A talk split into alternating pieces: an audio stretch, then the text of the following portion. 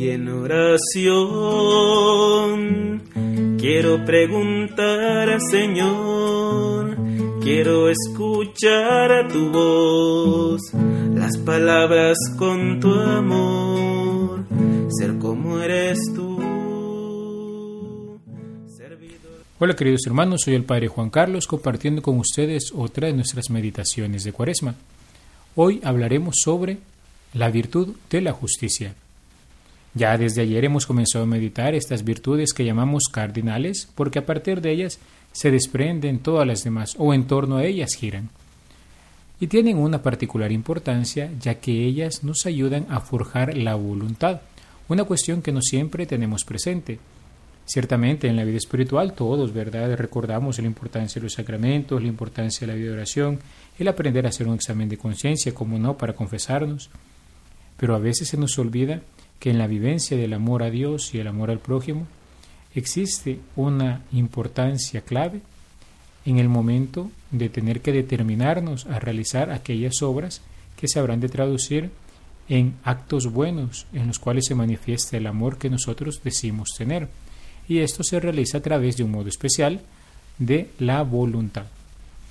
Entre las cuatro virtudes cardinales hay una, la justicia, que no siempre ponderan como es debido a las personas que se entregan a la vida de piedad. A veces se fijan mucho en las diversas formas de templanza y en la prudencia que han de observar en las diferentes situaciones de la vida. Con respecto al prójimo, se esfuerzan en practicar la caridad, mas echan en el olvido a veces ciertos deberes de justicia y pasan por alto los derechos de los demás. Por ejemplo, aquellos que persiguieron a San Juan de la Cruz se decían hombres de oración y de mucha austeridad, pero fueron extremadamente injustos con el doctor del Carmelo. Si practicásemos mejor la justicia en sus diversas manifestaciones, adelantaríamos mucho en la formación de la propia voluntad.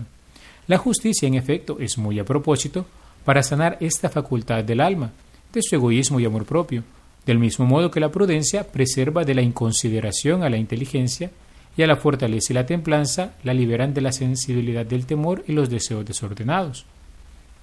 Hay almas que a la vez, muy inclinadas a la irritación, son tan pusilánimes que dan la impresión de haber perdido totalmente la voluntad. Diríase que tal facultad ha desaparecido casi en ellas, y solo han quedado el egoísmo y el amor propio. La razón está en que una voluntad privada de las virtudes, que debería poseer, queda considerablemente empequeñecida al contrario, la voluntad rica en tales virtudes tiene alientos y talla de gigante. Pero ya entrando en materia, ¿qué es la justicia? Nos dice el Catecismo de la Iglesia que la justicia es una virtud moral que consiste en la constante y firme voluntad de dar a Dios y al prójimo lo que les es debido. La justicia para con Dios es llamada virtud de la religión.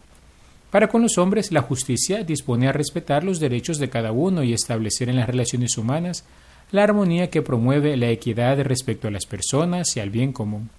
El hombre justo, evocado con frecuencia en las Sagradas Escrituras, se distingue por la rectitud habitual de sus pensamientos y de su conducta con el prójimo. Siendo juez, no hagas injusticia, ni por favor del pobre, ni por respeto al grande. Con justicia juzgarás a tu prójimo. Amos, Den a sus esclavos lo que es justo y equitativo, teniendo presente que también ustedes tienen un amo en el cielo. Son palabras, por ejemplo, que encontramos en el libro de Levítico y en la carta a los colosenses. Santo Tomás de Aquino nos recuerda que no basta para la razón de justicia que alguno quiera observarla esporádicamente en un determinado negocio, porque apenas habrá quien quiera obrar en todos injustamente sino que es menester que el hombre tenga voluntad de conservarla siempre y en todas las cosas. Importante es, por tanto, ser constantes en el propósito y la intención de custodiarla siempre. Se dice que las características de todo acto de justicia son tres. Primero, la alteridad, es decir, siempre se refiere a otra persona. Segundo, el derecho estricto, es decir, que no se trata de un regalo que se da, sino de algo que se debe y tercero, de la adecuación exacta, ni más ni menos de lo que corresponde. La justicia tiene una gran importancia y es de absoluta necesidad en el orden individual como en el orden social. Pone orden, valga la redundancia y perfección, en nuestras relaciones con Dios y con el prójimo. Hace que respetemos mutuamente nuestros derechos, Prohíbe el fraude y el engaño, prescribe la sencillez, la veracidad y la mutua gratitud. Regula las relaciones particulares de los individuos entre sí, de cada uno con la sociedad y de la sociedad con los individuos. Pone orden en todas las cosas y por consiguiente trae consigo la paz y el bienestar de todos. Por eso es que dice la Sagrada Escritura que obra de la justicia es la paz. Ahora bien, para ser justos no basta no perjudicar al otro, sino que es preciso darle oportunamente lo que le corresponde. Así, habitualmente clasificamos la justicia en cuatro tipos. Primero, la justicia legal, por la cual, como miembros de una sociedad, buscamos darle a ésta todo lo que le es debido para garantizar el bien común. Su nombre deriva del hecho que se trata de observar las leyes justas, que, dicho sea de paso, sólo así se pueden llamar leyes, y éstas nos obligan a su cumplimiento. Segundo, la justicia distributiva, por la cual se dispone de los bienes comunes de manera proporcionada según la dignidad, méritos y necesidades de cada uno. Opuesta a ella es lo que habitualmente se llama acepción de personas o las cacerías de brujas por revanchismos personales, puesto que no se tienen en cuenta los verdaderos méritos ni se juzga en igualdad de condiciones. Siguiente, la justicia conmutativa. Su definición prácticamente la realiza el concepto de justicia en sí, por ser la constante y firme voluntad de dar a otra persona lo que le pertenece, en estricto derecho y perfecta igualdad. Se diferencia de la anterior en cuanto que esta última versa sobre la relación entre los individuos entre sí y la anterior entre el individuo con la sociedad. Por último tenemos la virtud de la religión como una derivada de la justicia por la cual damos a Dios el culto que le es debido. Algunos medios para vivir y crecer en la virtud de la justicia, ¿cuáles pueden ser? Primero, evitar cualquier pequeña injusticia, por insignificante que parezca, pues muchas veces nos concedemos cierta ligereza en el trato con nosotros, que de arraigarse en el corazón puede convertirse en cosas graves. Hemos de estar atentos en lo menudo, desde pagar lo justo a quien presta un servicio, dar el cambio justo, si encontramos un objeto perdido, buscar a su dueño, etc. Segundo, no contraer deudas innecesarias y liquidar oportunamente las contraídas. Si no hay absoluta necesidad, es mejor abstenerse de poseer un objeto que empeñarse en graves compromisos por adquirirlo. También es una injusticia dejar de pagar las deudas adquiridas con la falsa excusa del no puedo, cuando se está malgastando en otras cosas. En este campo entra de un modo especial uno de los pecados que la Escritura dice clama al cielo, como es el de defraudar o retrasar el justo salario al obrero. Tercero, tratar las cosas ajenas con mayor cuidado que si fueran propias.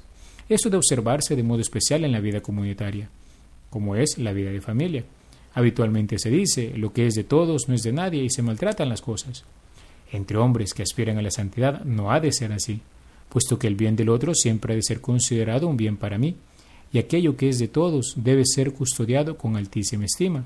Pensemos cómo trabajamos en equipo, cómo será nuestra relación entre los hermanos de las comunidades. ¿Estamos buscando tratar lo que es del otro con mayor cuidado que si fuera lo propio? Cuarto, tener un especialísimo cuidado en no perjudicar jamás, en lo más mínimo, el buen nombre o fama del prójimo. Nos guardaremos muy bien de los juicios temerarios, que aunque sean puramente interiores, condenan al prójimo por simples apariencias infundadas. Nos cuidaremos también del injurio contumelia que con palabras o hechos mortifica y entristece al prójimo, llena su alma de pena y amargura. También nos guardaremos de la burla o irrisión que produce parecidos efectos al dejar en ridículo ante los demás a un pobre infeliz a quien utilizamos como víctima de nuestra gracia o de nuestro singular ingenio. Evitaremos a toda costa maldecir, ya que esto implica desear con palabra algún mal a nuestro prójimo, que es un pecado tanto más grave cuanto mayor sea la obligación de amar y venerar a la persona a quien maldecimos. También nos cuidaremos de la fea y odiosa murmuración, que parece ser el tema obligado de infinidad de conversaciones, en las que apenas se hace otra cosa que criticar a fulano y despellegar a mengano. Nos cuidaremos de la difamación, que se complace en sacar a relucir los defectos ocultos del prójimo. Tengamos en cuenta, además, que no basta arrepentirse y confesarse de estas faltas. La difamación y la calumnia obligan también en conciencia a restituir. Quinto, hemos de evitar toda acepción de personas, dejarnos llevar simplemente por la antipatía o simpatía natural que me causa alguien para favorecerle en perjuicio de otro, que quizás tendría un mérito mayor, es contrario a la justicia. Hemos de recordar unos principios aquí. Siempre es lícito y laudable favorecer a uno sin perjudicar a nadie. Por ejemplo, si puedo otorgar un empleo que no se le hubiera dado a alguien más. Pero jamás es lícito favorecer a uno con perjuicio de otros. Por ejemplo, haciendo que se le otorgue un trabajo a alguien que no cumple con los requisitos adecuados o tiene menos méritos que otros que sí los tienen. Para crecer en razón de la justicia conmutativa, hemos de tener presente siempre el principio de dar a cada quien lo que le corresponde, en nuestra relación con el prójimo, haciéndolo de corazón y por amor a Dios, buscando que incluso en las pequeñas acciones resplandezca de este modo su gloria. En razón de la justicia distributiva, si hemos de llevar la responsabilidad de otorgar cargos, obligaciones, bienes o cualquier beneficio de la comunidad, buscaremos hacerlo en base a los méritos y necesidades, procurando no dejarnos afectar por las simpatías o antipatías naturales, recordando que en estos casos somos meros administradores. En ambas situaciones, la rectitud de intención nos guiará prudentemente. Una mención especial en este punto merece la vivencia de la religión en cuanto a virtud, ya que derivada de la justicia nos lleva a tributar a Dios los actos de culto internos y externos que corresponden en razón de su suprema excelencia en cuanto principio de todo lo que existe. La virtud de la religión se ejerce a través de diferentes tipos de acciones. Pueden ser internas o externas. Por ejemplo, internas son, por un lado, la devoción, que según Santo Tomás es una prontitud de ánimo para entregarse a las cosas que pertenecen al servicio de Dios. Los verdaderos devotos están siempre disponibles para todo cuanto se refiere al culto o al servicio de Dios. Preguntémonos, cuando se me pide servir en algo.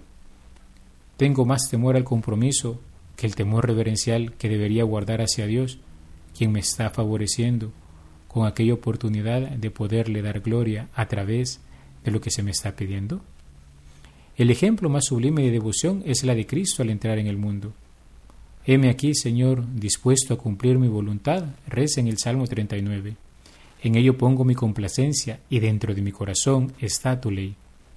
Nótese, sin embargo, que esa voluntad pronta de entregarse a Dios puede provenir también de la virtud de la caridad. Si se intenta con ello la unión amorosa con Dios, es un acto de caridad. Si se intenta el culto o servicio de Dios, es un acto de religión. Son dos virtudes que se influyen mutuamente. La caridad causa la devoción en cuanto que el amor nos hace prontos para servir al amigo. Y a su vez, la devoción aumenta el amor, porque la amistad se conserva y aumenta con los servicios prestados al amigo. En este sentido podríamos meditar, ¿no? ¿Cómo está nuestro apostolado? ¿Tengo un apostolado o le rehuyo siempre a servir, al compromiso? Puede ser que diga sí para actividades que son una vez al tiempo, pero cuando se me pide algo más serio, ¿dónde está mi amor? ¿Dónde está mi devoción? ¿Qué estoy esperando para devolver el amor con el que Dios me ama? Recordemos, el amor de amistad implica la mutua benevolencia, querer el bien del otro. Y puedo decir que quiero el bien para Dios, de alguna manera, o mejor dicho, puedo decir que procuro glorificarlo con mis acciones cuando no estoy dispuesto a entregarme a Él. Por otro lado, entre los actos internos de la virtud y la religión tenemos la oración. Si la devoción va sobre la voluntad de actuar para el servicio de Dios, la oración va sobre nuestro entendimiento, pues busca conocer a Dios para amarlo más y suscitar afectos. Ya en otra meditación hablaremos un poco más profundamente de ello. De momento nos basta lo que dice el catecismo. Los actos de fe, esperanza y caridad que ordena el primer mandamiento se realizan en la oración. La elevación del espíritu hacia Dios es una expresión de nuestra adoración a Dios, oración de alabanza, de acción de gracia, de intercesión y de súplica. La oración es una condición indispensable para poder obedecer los mandamientos de Dios. Es preciso orar sin desfallecer, dice el Señor en San Lucas 18.1. Y ojo, esto no se lo dijo solo a los monjes, ¿eh? se lo dijo a todos. Algunos actos externos de la virtud de la religión son 1. La adoración. Por ella testimoniamos el honor y reverencia que nos merece la excelencia infinita de Dios y nuestra sumisión ante Él. El catecismo dice que este es el primer acto de la virtud de la religión. Adorar a Dios es reconocerle como Dios, como Creador y Salvador, Señor y dueño de todo lo que existe, como amor infinito y misericordioso. Adorarás al Señor tu Dios y solo Él darás culto. Nos recuerda el Señor Jesús en Lucas 4, 8. Dice Jesús, citando el Deuteronomio, ¿no? Adorar a Dios es reconocer con respeto y sumisión absolutos la nada de la criatura que solo existe por Dios. Adorar a Dios es alabarlo, exaltarle y humillarse a sí mismo, como hace María en el Magnificat confesando con gratitud que Él ha hecho grandes cosas y que su nombre es santo. La adoración del Dios único libera al hombre del repliegue sobre sí mismo, de la esclavitud del pecado y de la idolatría del mundo. Otro acto externo de la de la, virtud de la religión es el sacrificio, que es un ofrecimiento de cosas sensibles como signo de sumisión y honor debido a Dios. Llamamos propiamente sacrificio, dice Santo Tomás de Aquino, a las ofrendas hechas a Dios cuando sobre ellas recae alguna acción, como matar animales, partir el pan, comerlo o bendecirlo.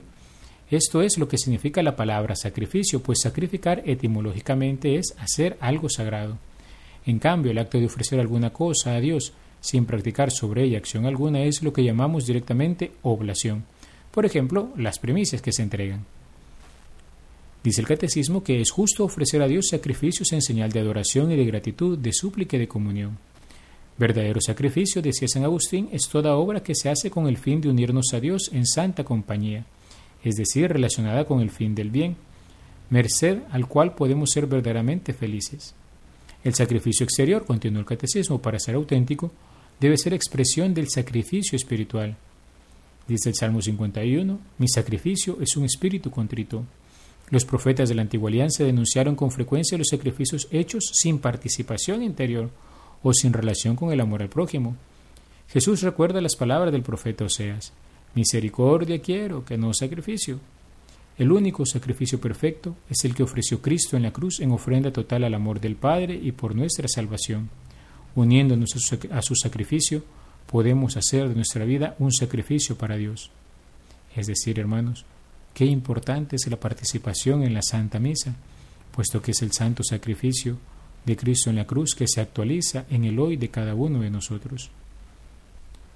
Un tercer acto de la virtud de la religión puede ser una promesa o un voto. En varias circunstancias se nos enseña el cristiano está llamado a hacer promesas a Dios. El bautismo, la confirmación, el matrimonio y la ordenación sagrada las exigen siempre.